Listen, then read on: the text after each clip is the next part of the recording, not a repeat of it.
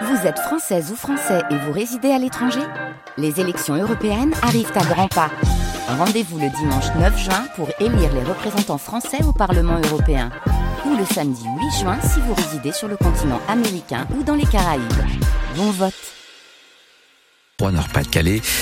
La route, ça va se corser avec les opérations escargot annoncées sur l'autoroute à hauteur euh, d'Hénin, Beaumont.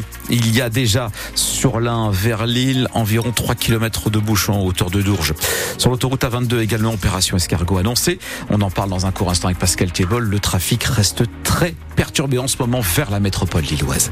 La météo aujourd'hui, Pascal. De la grisaille, de la grisaille, mais aussi des éclaircies avec des températures ce matin de 3 à 7 degrés jusqu'à 12 cet après-midi. Mais d'abord, Pascal Thiebol, les agriculteurs maintiennent la pression sur le gouvernement. Malgré les annonces de Gabriel Attal vendredi, ils ne sont pas satisfaits et demandent à l'État d'aller beaucoup plus loin selon les termes du président de la FNSEA.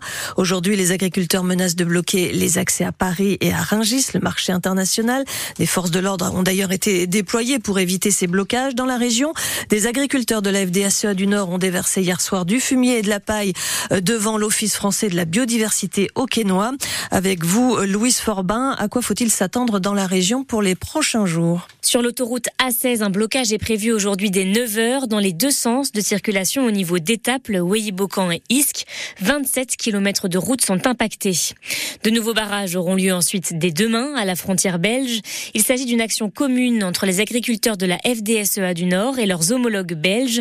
Des blocages sont prévus sur plusieurs postes de douane transfrontaliers sur la partie wallonne, dans l'Avenois et les Ardennes. Le poste de Bétigny est concerné. Ces blocages devraient commencer demain dès 10 heures. Les agriculteurs se rendront ensuite à Paris mercredi pour le blocage de la capitale.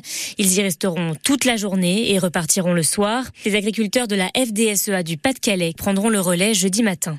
Et nous reviendrons sur ce bras de fer, donc entre agriculteurs et gouvernement, dans 10 minutes avec notre invité Jean-Pierre Clippé, qui est le secrétaire général de la FDSEA du Pas-de-Calais. Après les agriculteurs, donc les taxis, plusieurs centaines venus des Hauts-de-France, doivent converger vers Lille ce matin. Les grands axes menant à la métropole lilloise risquent donc d'être très encombrés ce matin avec des points stratégiques ciblés comme les gares ou encore l'aéroport de Lille à Léquin. Circulation qui pourrait être perturbée pendant une bonne partie de la journée. Les taxis réclament un retrait de la convention avec l'assurance maladie qui aurait, disent-ils, des conséquences négatives sur leurs revenus. Et on en reparle dans moins de 5 minutes avec un nouveau point sur la circulation. Pascal, 7h32 sur France Bleu Nord.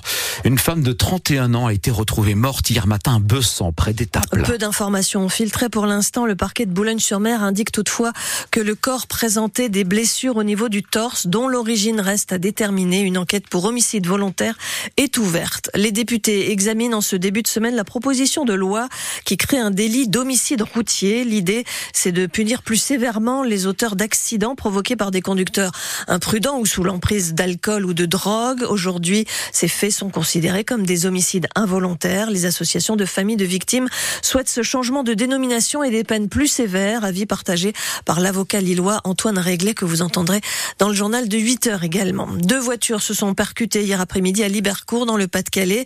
L'accident a fait quatre blessés dont un grave, un homme de 48 ans transportés au CHU de Lille. Les trois autres blessés moins touchés ont été dirigés vers l'hôpital de Seclin. France Bleu Nord, il est 7h33. L'entraîneur des footballeurs lillois peste contre l'arbitrage. Après le match nul 0-0 de son équipe hier sur la pelouse de Montpellier, Paolo Fonseca s'estime victime de décisions contraires depuis plusieurs rencontres et affirme que l'arbitre hier a empêché la possibilité de gagner. Sentiment partagé également par le gardien du LOSC, Lucas Chevalier, après un hors-jeu qui n'existait pas tout est mis en place avec la VAR pour que euh, pour qu'en fait il euh, y, ait le moins d'injustice et, euh, je pense pas que l'arbitre ait besoin de lever son, drapeau aussi rapidement. Il voit qu'il y a un face à la rigueur, bah, on met les buts et s'il y a hors-jeu, bah, le but sera annulé.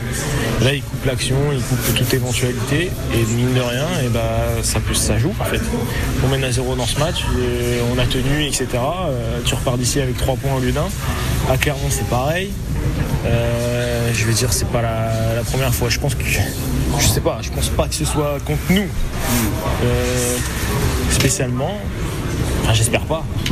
Mais je vais dire, euh, ça plus ça, on se pose des questions, c'est tout. Lucas Chevalier, auteur de sept arrêts au cours de cette rencontre, match marqué également par l'expulsion d'Ayoub Bouadi qui a pris deux cartons en fin de première période. Il est devenu au passage le plus jeune joueur expulsé de Ligue 1 depuis 30 ans à 16 ans et 118 jours au classement. Le LOSC est cinquième à 4 points de Monaco, lancé huitième après sa victoire 2-0 sur la pelouse de Toulouse hier soir.